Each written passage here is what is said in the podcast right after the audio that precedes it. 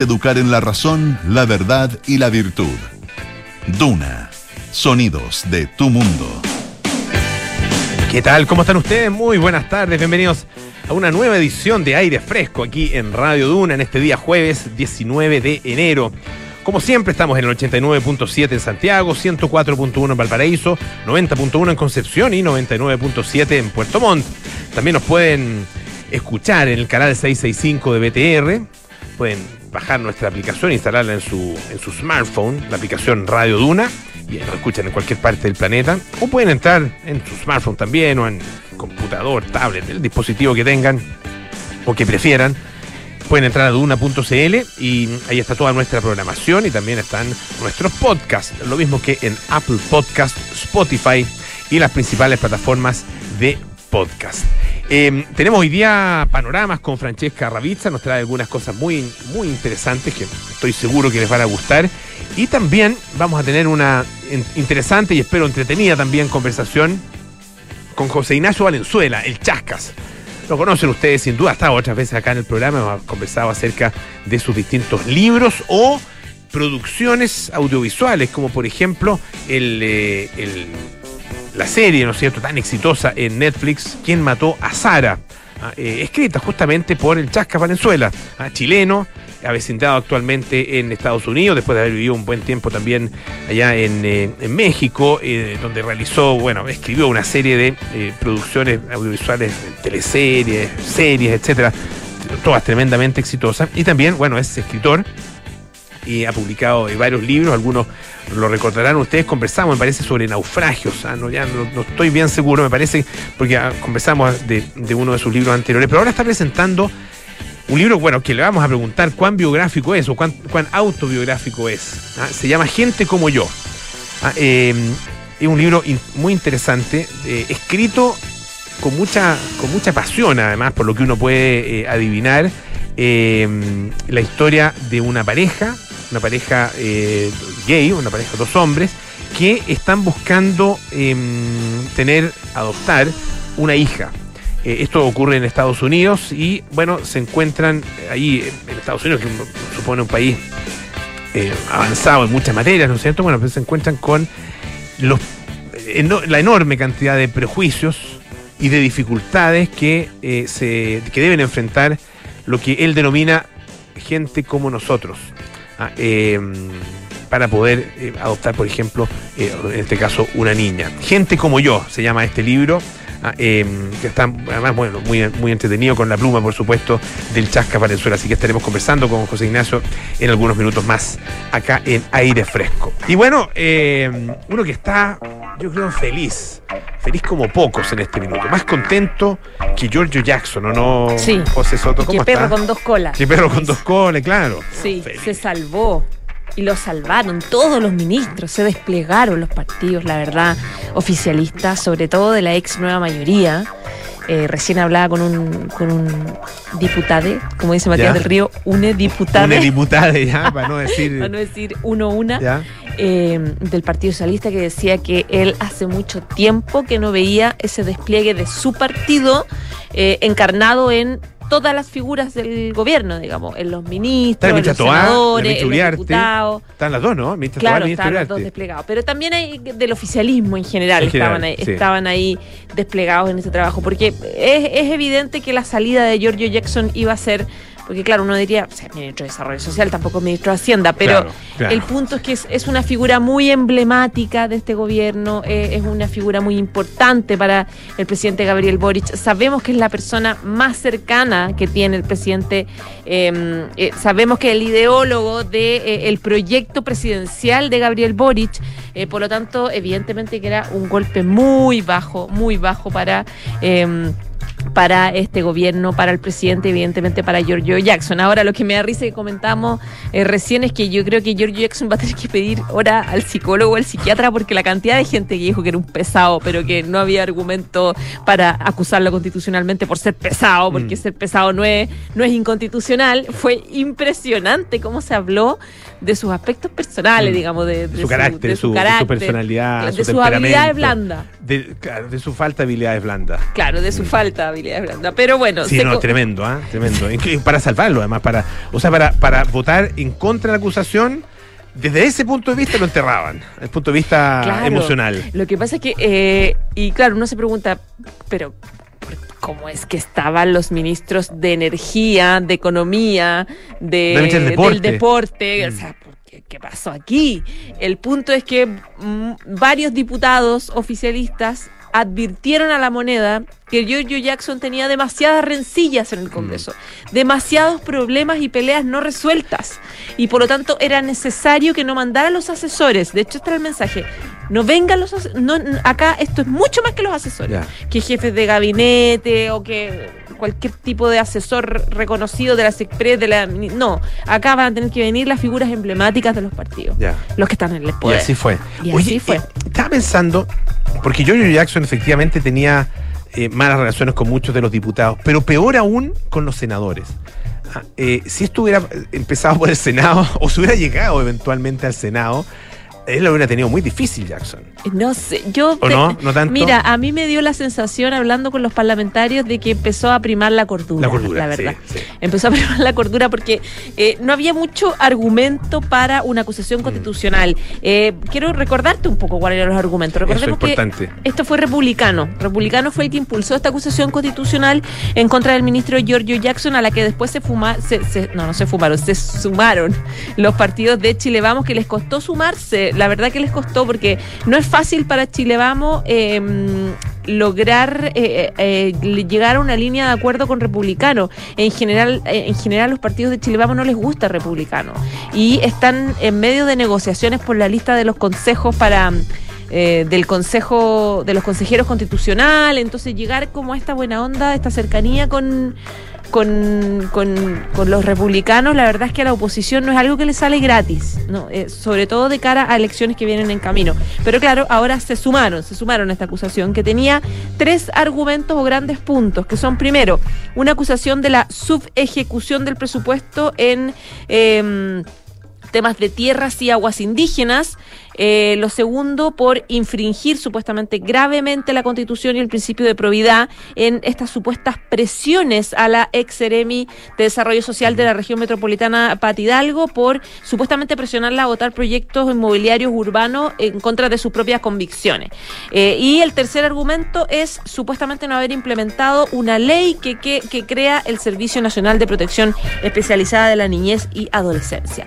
Con estos tres argumentos se fue la acusación constitucional, pero claro, la, defensa eh, que se hizo en la cuestión previa, la abogada de Giorgio Jackson planteaba, entre otros puntos, que no había ningún argumento que tuviera validez porque tampoco se trataba de cosas, porque las acusaciones constitucionales partiendo son por acciones personales. Y aquí no, no era y estaba totalmente descartado el caso de Hidalgo, que jamás se comprobó que efectivamente él haya, la haya directamente presionado para votar de alguna u otra forma. De hecho, el propio ministro lo, lo desmintió. Además que ahí hay una discusión de si un funcionario de esa categoría eh, tiene eh, de alguna manera eh, discrecionalidad para votar en asuntos que le, que le competen a su a su a su área, ¿no es cierto? Funcionario, o si un más bien un funcionario no, pues, o más bien es un funcionario que debe actuar de una determinada manera como se le indica. Claro. Ah, entonces, no sé. Claro. Era, esa era una de las, claro, era bastante débil esa, esa argumentación. Era débil.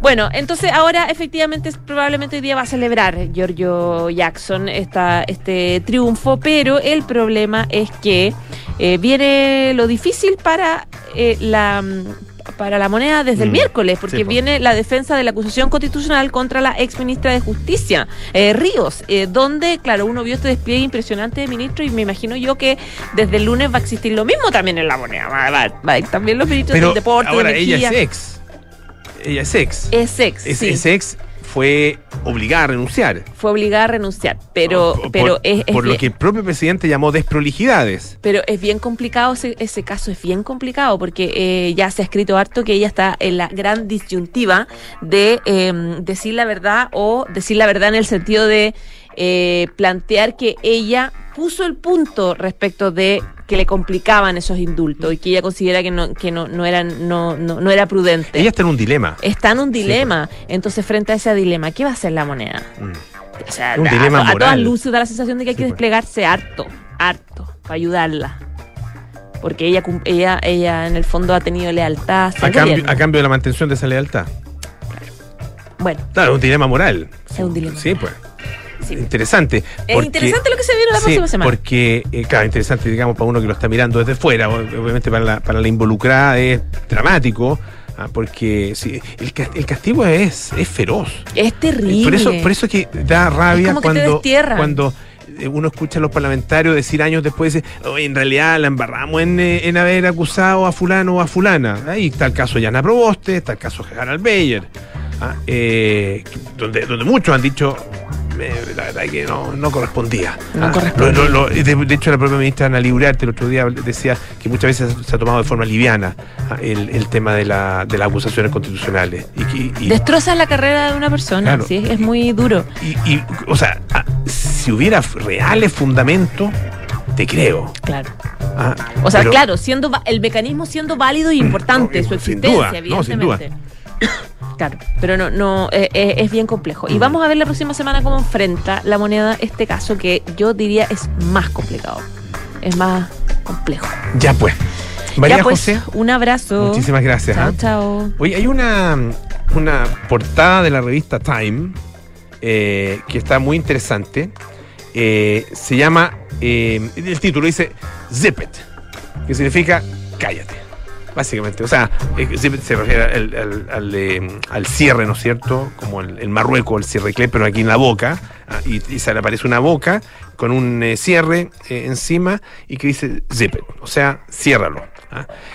cállate, básicamente es eso. El poder de decir menos o de hablar menos. Y fíjense que, bueno, tiene, entre otras cosas, están haciendo un como un, test ¿ah? en que uno puede contestar para saber si habla mucho o habla poco. No me digan, ay, tú hablas mucho. Bueno, es mi pega. Acá tenemos que, si yo me quedara callado, sería fome este programa. O puede ser fome, algunos dirán fome cuando habla. Bueno, puede, ser también, pero ¿qué le voy a hacer? Eh, no, se puede, no se puede ser del gusto de todo el mundo. Pero bueno, y tiene una cosa, eh, o sea, una dentro de, sus publicaciones en, eh, Instagram, yo no, he visto la revista misma, el artículo o los artículos al respecto, pero tiene varias cosas en Instagram interesantes. Y una es eh, una, serie de recomendaciones de cómo dejar de hablar en exceso. ¿ah? Lo que llaman eh, over talking. ¿ah? Hablar demasiado. Bueno, dice, cuando sea posible, no diga nada. Cállese. Pretenda que o haga como si las palabras fueran dinero. ¿Ah? Eh, así que gástelo sabiamente. use sus palabras. Está bueno, ¿no? Me encanta. Está muy bueno. Me encanta. Esa es la primera recomendación.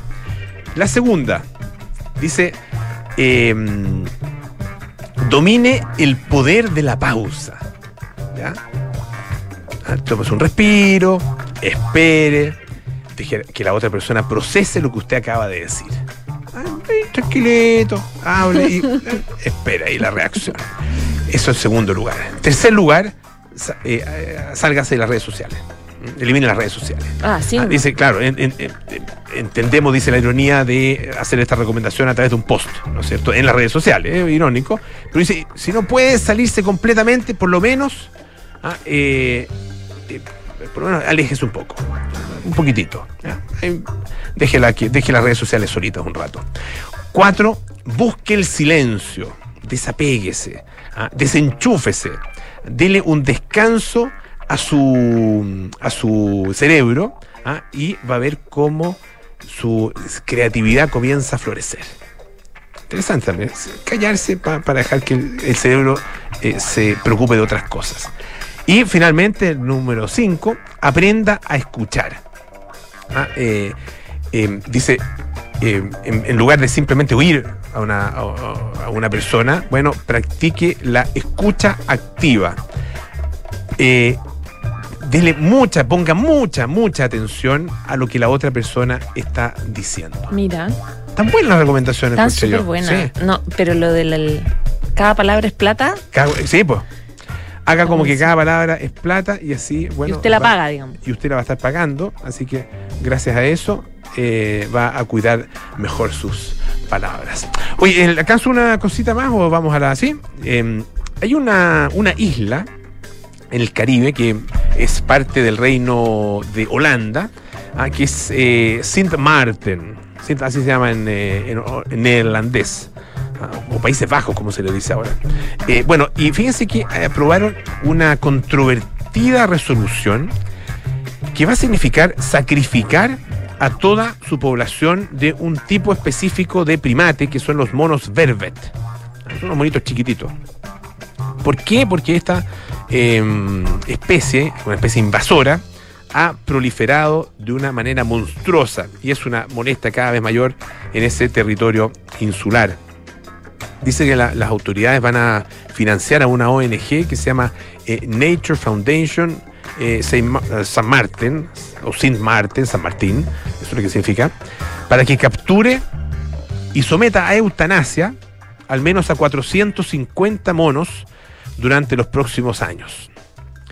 Dice em, Leslie Hickerson, que es directora de esta fundación, que cuando una especie establece una población en una zona de la que no es autóctona, no suele haber depredadores que mantengan el tamaño de la población bajo control. Ah, y eso lo conocemos acá en Chile, particularmente en Tierra del Fuego, en la zona sur de Tierra del Fuego, eh, donde los castores ah, eh, han hecho de la suya, ah, eh, han destruido bosques completos, han destruido cursos de agua completos. Ah, con su, bueno, así como viven los castores, eso es lo que hacen, ellos hacen esta represa, ah, eh, intervienen los ríos, hacen represa, ah, los ríos cambian su curso, se, estancan, eh, es, terrible, y empiezan a, matar toda la vegetación, todos los árboles que están, que están alrededor. Bueno, eso pasa con los castores acá y allá en eh, San Martín hay problemas con estos monos, estos monos verdes.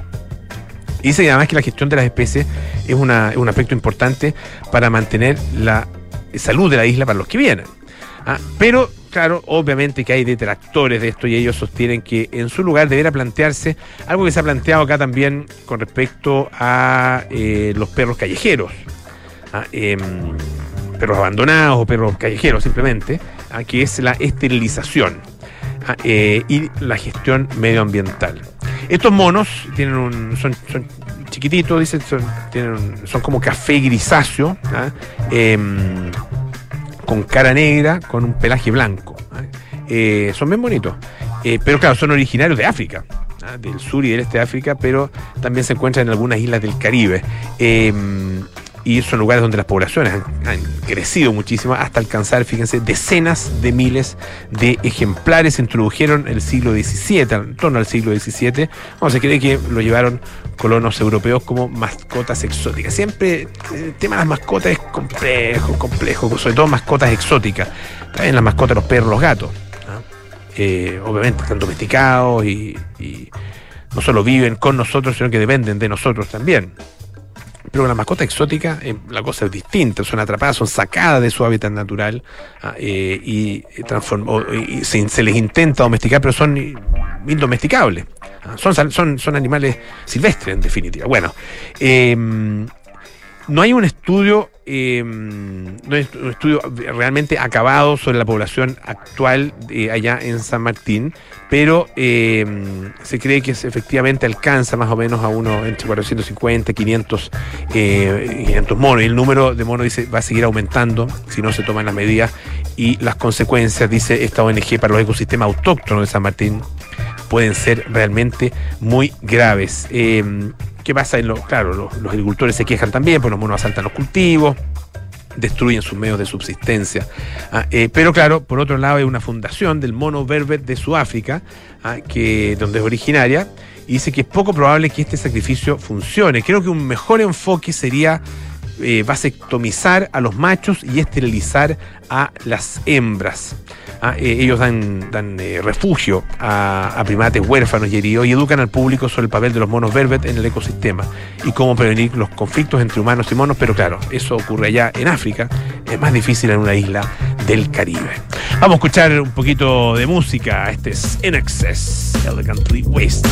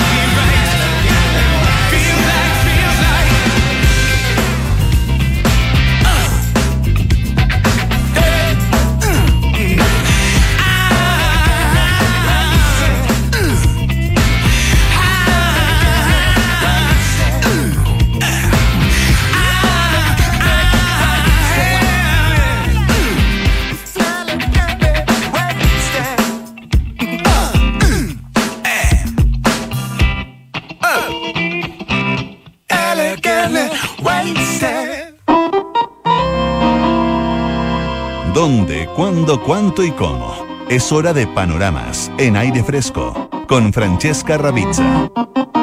Ya está con nosotros Fran Ravizza para contarnos qué cosas interesantes y entretenidas hay para los próximos días. ¿Cómo estás, Fran? Muy bien, ¿y tú? Bien, también. Panoramas entretenidísimos para este fin de semana.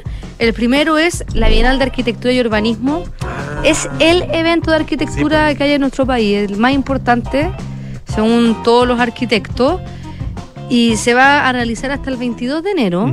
Y este año tiene la particularidad que por primera vez se va a realizar en espacios públicos y va a ser en los entornos públicos que rodean el Palacio de la Moneda.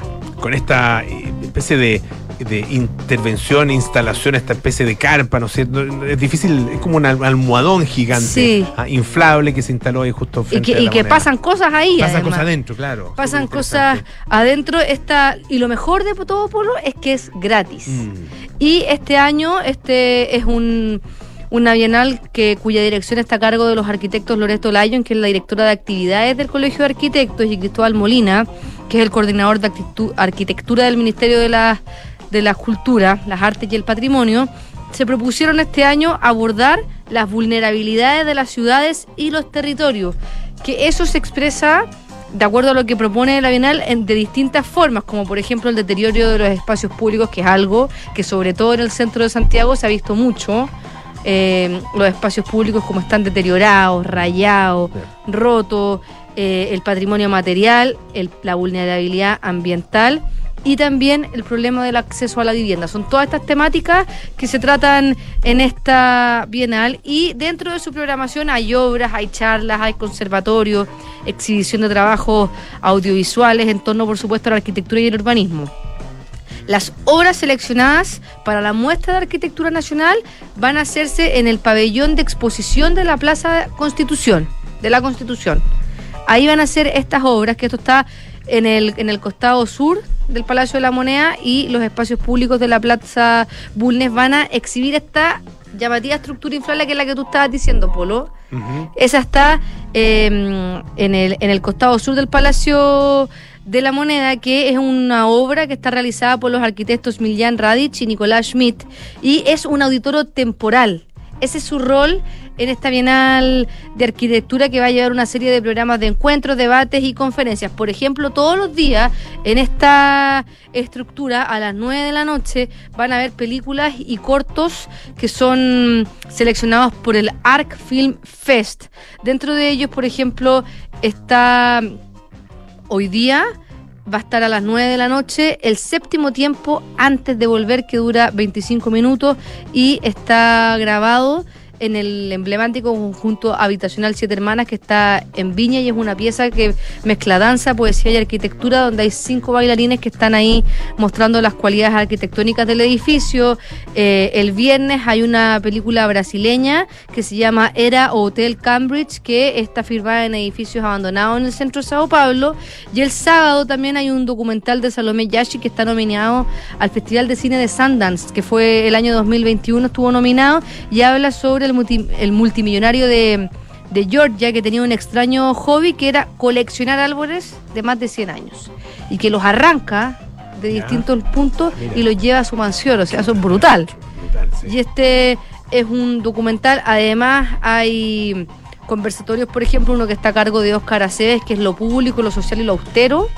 Hay otro que hay una, un debate que va a estar eh, a cargo del arquitecto mm, eh, Aravena, Alejandro Aravena, ah. junto al alcalde de Iquique. Premio eh, Pritzker, nada, menos. nada menos. Mm. Junto al alcalde de Iquique, Mauricio Soria, y ah, el tema de la Bienal creo que calza perfecto para tener un debate con un arquitecto de la talla de Alejandro Aravena y el alcalde de una ciudad que de verdad ha sufrido la vulnerabilidad de sus espacios públicos.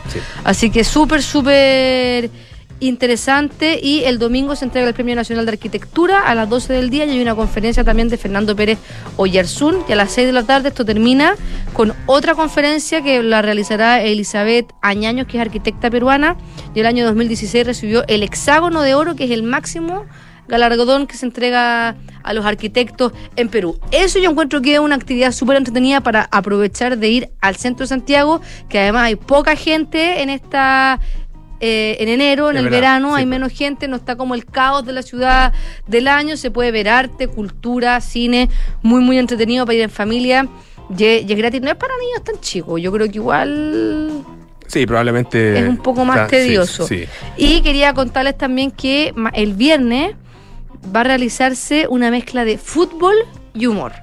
Un evento que se está que está organizando eh, nuestro amigo y compañero de acá de, la radio, em, Rodrigo Hernández, que trabaja con información privilegiada, que es el encargado de hacer los visionarios, él está produciendo la primera vez que se ve a Freitas y Chowi, que son dos estandaperos y comediantes que hablan de fútbol, ya hablan también de stand-up, son dos fenómenos latinoamericanos del humor y del fútbol en las redes sociales. Se van a presentar el viernes en el Gran Arena Monticello, está a cargo de Javas Event y por supuesto el Gran Arena Montichero se llama Fútbol Comedy y es una propuesta innovadora que reúne lo mejor del stand-up con la pasión del deporte. Jero Freitas es, no sé si lo has visto, por lo que aparece en las redes sociales, que es un matrimonio.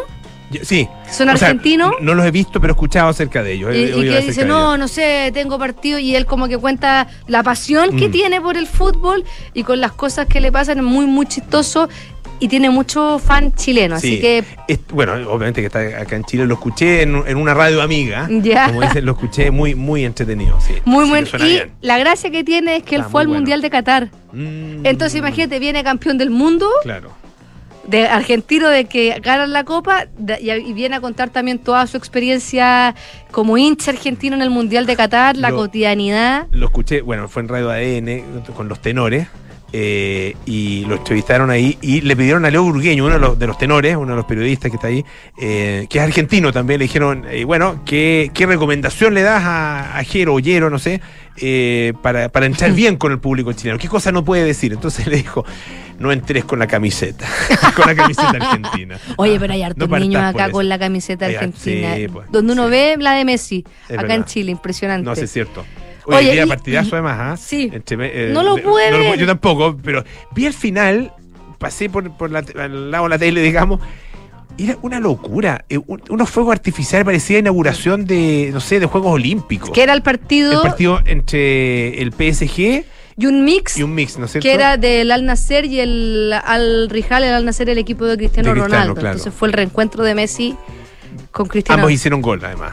Buenísimo, y después una foto abrazado. 4-3 ganó el PSG. Oye, también una foto así de Mbappé que su ídolo Neymar, como tocándole la cara.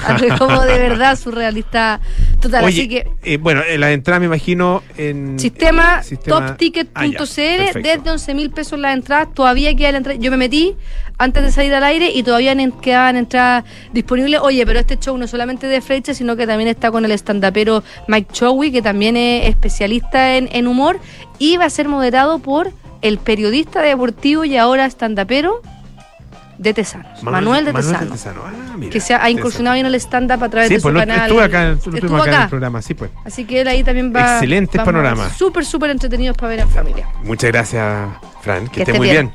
Oye, vamos, vamos a una pausa. Em, un par de cosas muy importantes que les tengo que recordar. La Universidad San Sebastián es la primera universidad chilena acreditada internacionalmente con estándares de la Unión Europea por la agencia alemana ACAS. Universidad San Sebastián, vocación por la excelencia. Y sigue evolucionando con Renault Arcana. Descubre la verdadera maniobrabilidad y buen rendimiento con su transmisión automática de 7 velocidades y su paddle shift. Maneja cómodamente con Renault Arcana, la evolución del SUV. Cotiza el tuyo en Renault.cl. Hacemos una pausa, volvemos con más aire fresco. Relájate, respira hondo, inhala y exhala. Cierra los ojos. Estás yendo a la playa, ya sientes que te acercas a las mejores puestas de sol. Estás manejando un SUV único, diseño poderoso, equipamiento sobresaliente.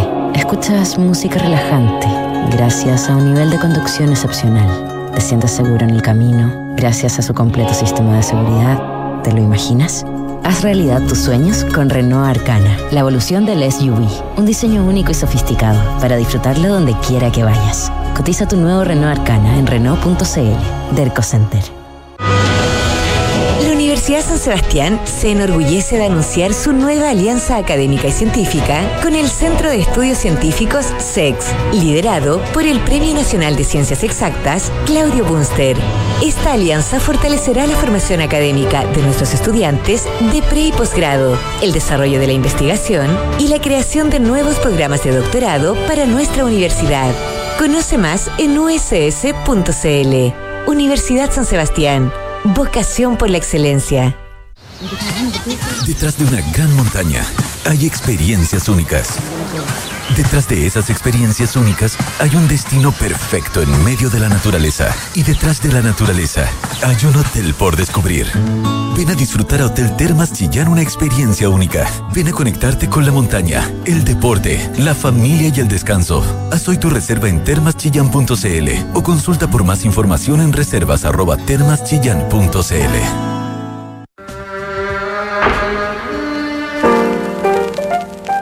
La vida de Billie Holiday tuvo todos los ingredientes de una película trágica. Años en la cárcel y reformatorios, una triste adolescencia como prostituta y una serie de relaciones abusivas curtieron a una de las cantantes de jazz más emblemática de todos los tiempos. Esta es la historia que te contaremos esta noche desde las ocho y media en Sintonía Crónica Epitafios. Billie Holiday, una extraña fruta. En Duna, sonidos de tu mundo.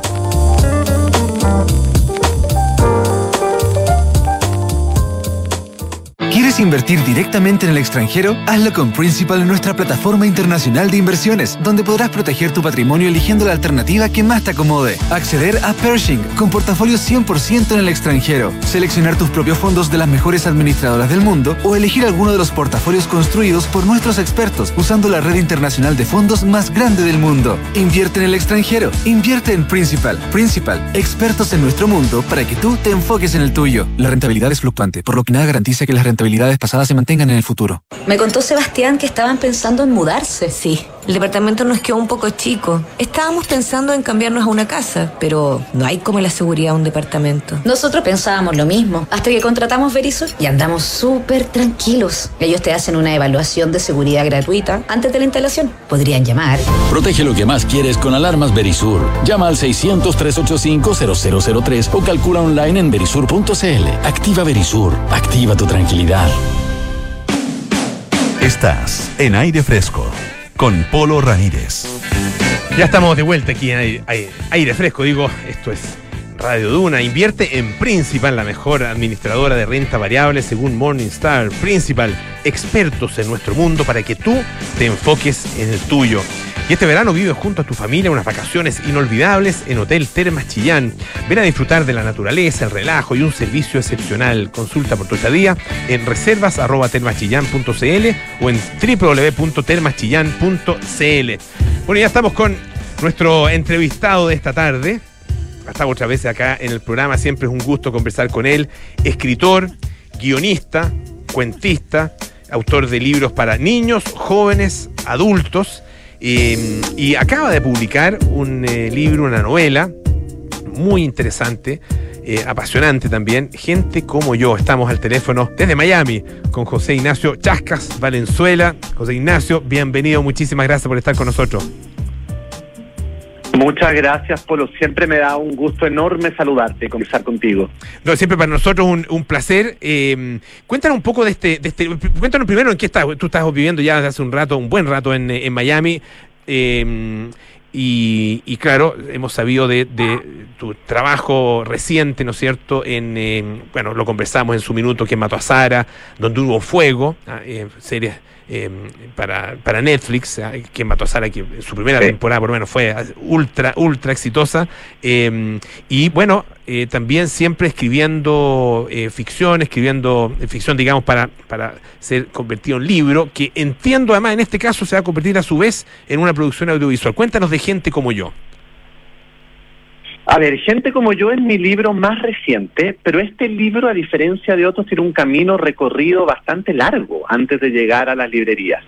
Porque originalmente gente como yo fue una audioserie, un podcast, mm. que la empresa Storytel, que es una empresa europea dedicada a los audiolibros y a los, digamos, a las series de audio, me pidió hace como cuatro años atrás que escribiera una historia para ellos. Y yo escribí Gente como yo. Mm, perfecto. Y Storytel la sacó en todos sus territorios a través de su plataforma y fue un éxito enorme, Gente como yo. A tal punto que la misma Storytel la tradujo al inglés, este podcast, como People Like Me, y también se estrenó hace un par de meses atrás con mucho éxito. Y a raíz de todo ese ruido que hizo la audioserie de Gente como yo, Penguin Random House compró la historia y la está sacando ahora como un libro. Perfecto. Así que lo que estoy en estos momentos celebrando es la llegada a librerías de esta historia que ya tiene un ratito dando vueltas por ahí. ¿Y es la misma historia, es exactamente igual o es una, una versión un poco distinta a la original del podcast? Es prácticamente la misma, Polo, porque cuando a mí me pidieron que hiciera la audioserie, yo un poco por ignorancia no sabía muy bien cómo se escribía una audioserie. No estaban tan de moda como ahora y tampoco tenía tantos referentes. Entonces yo la hice como yo suponía o me imaginé que se hacía, que era de una manera más narrativa. Así que el, traspaso de un formato al otro era inevitable, te diría yo, porque fue, fue muy simple hacerlo. Esta es la historia eh, de una pareja, Mauricio y Jimmy, que, mm, bueno, están casados, ¿no es cierto? Y eh, particularmente eh, el, gran, el gran sueño, el gran deseo de Jimmy es em, adoptar una hija. un sueño al que se suma, ¿no es cierto?, Mauricio, y bueno, empiezan con esta, esta verdadera lucha que es muy difícil, para cualquiera, pero particularmente, y tal como dice el libro, gente como ellos, ¿no es cierto? Exactamente. Eh, es una historia que empieza donde terminan otras historias.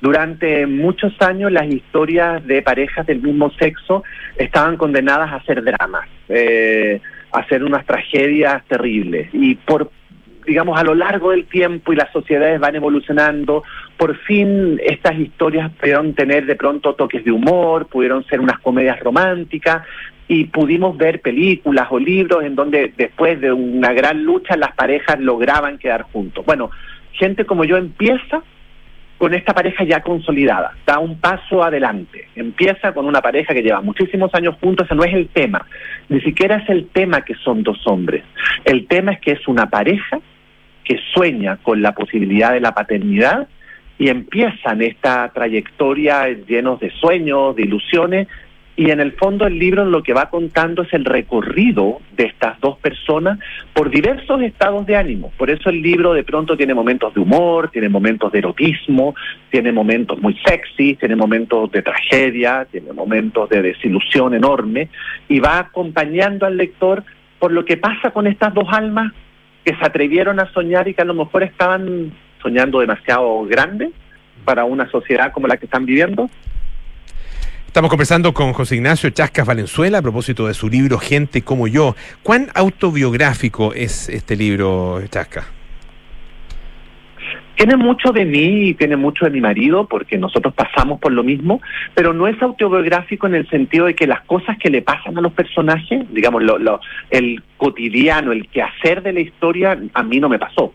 Y espero que no me pase tampoco, porque le pasan cosas bien intensas a esos pobres personajes, como buen melodramático que soy.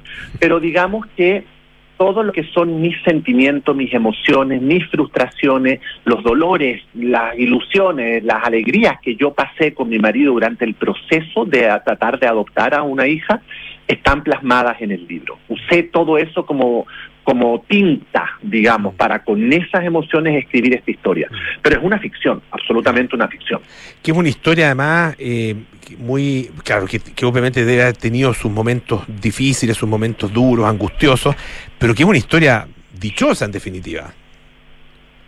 La de ustedes. Es una historia, eh, bueno, la de nosotros es una historia dichosa porque finalmente terminamos renunciando a la posibilidad de adoptar porque no pudimos, sencillamente después de cuatro años de muchos abogados, de muchos informes sociales, de muchas trabajadoras sociales, eh, después no, no, no pudimos, fue, fue realmente frustrante. Yo creo que eso ha sido uno de los grandes fracasos de mi vida, es uno de los momentos más tristes y a lo mejor más bajos eh, que tuvimos como pareja con Anthony y lo que tuvimos que hacer y lo que nos lo único que nos quedó por hacer fue un vientre subrogado mm. que es del modo que Leonora llegó al mundo y a nuestra vida. Eh, y en el en el libro digamos no quiero hacer spoilers ni nada pero se se trata un poco de esto mismo también de lo que te estoy hablando.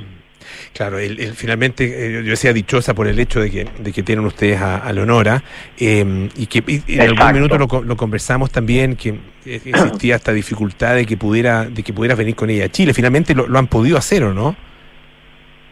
Todavía no hemos ido, eh, porque entró al colegio y tú ah. sabes que cuando los niños entran al colegio los padres se convierten en esclavos de las vacaciones escolares de ellos. Pero desde el momento que Chile ya tiene una ley de matrimonio igualitario vigente y tiene también una ley de adopción homoparental, por fin, después de muchas peleas y mucho sufrimiento, el Estado chileno reconoce la figura de dos padres reconoce de alguna manera el certificado de nacimiento de Leonora. Y desde ese momento ya no hay ningún problema para que Leonora entre y salga de Chile. Va a poder venir entonces a, conocer, ¿no es cierto? Y me imagino que, también es importante para ti, para tu familia. Eh, ahora, en el libro em, hay, bueno, obviamente distintos momentos de, de, mucha dificultad eh, en el proceso de la, de la adopción y mucho prejuicio. Eh, yo me preguntaba al, leerlo si, bueno, efectivamente eh, es eh, ese, ese, esos prejuicios y esas, esos dolores por los que pasa la, pareja, ah, eh, en, básicamente por discriminación, son generalizados en, en, la propia sociedad estadounidense o hay ciertos sectores donde eso efectivamente se produce. Y estoy pensando particularmente en un, en un médico ah, que aparece en parte en, en un momento, ¿no es cierto?, de la historia, más o menos al principio. Sí, eh, hay un médico que no deja al, marido subir a terapia intensiva. Em, eso, fíjate, Polo, esa fue una experiencia que me pasó a mí, realmente no me pasó en Chile. Yo hace años atrás, eh, hace, hará seis años, siete años tal vez, o quizá un poquito más, estaba de vacaciones en Chile con Anthony y me vino una disección arterial, que es una cosa bien complicada, que es lo, por ejemplo, es lo mismo que le pasó a Cerati, que una de las arterias que irrigan de sangre el cerebro se rompe. Con la diferencia, afortunadamente, que yo no hice un derrame cerebral eh, ni un accidente vascular. Pero cuando llegamos a la clínica en Santiago, eh, obviamente había que trasladarme inmediatamente a terapia intensiva por si esa disección generaba algún tipo de derrame o lo que sea, y no dejaron entrar a No lo dejaron entrar simplemente porque, porque no era un familiar directo, por más que yo gritara que era no estábamos casados en ese momento, pero era mi pareja desde de, hacía 15 años.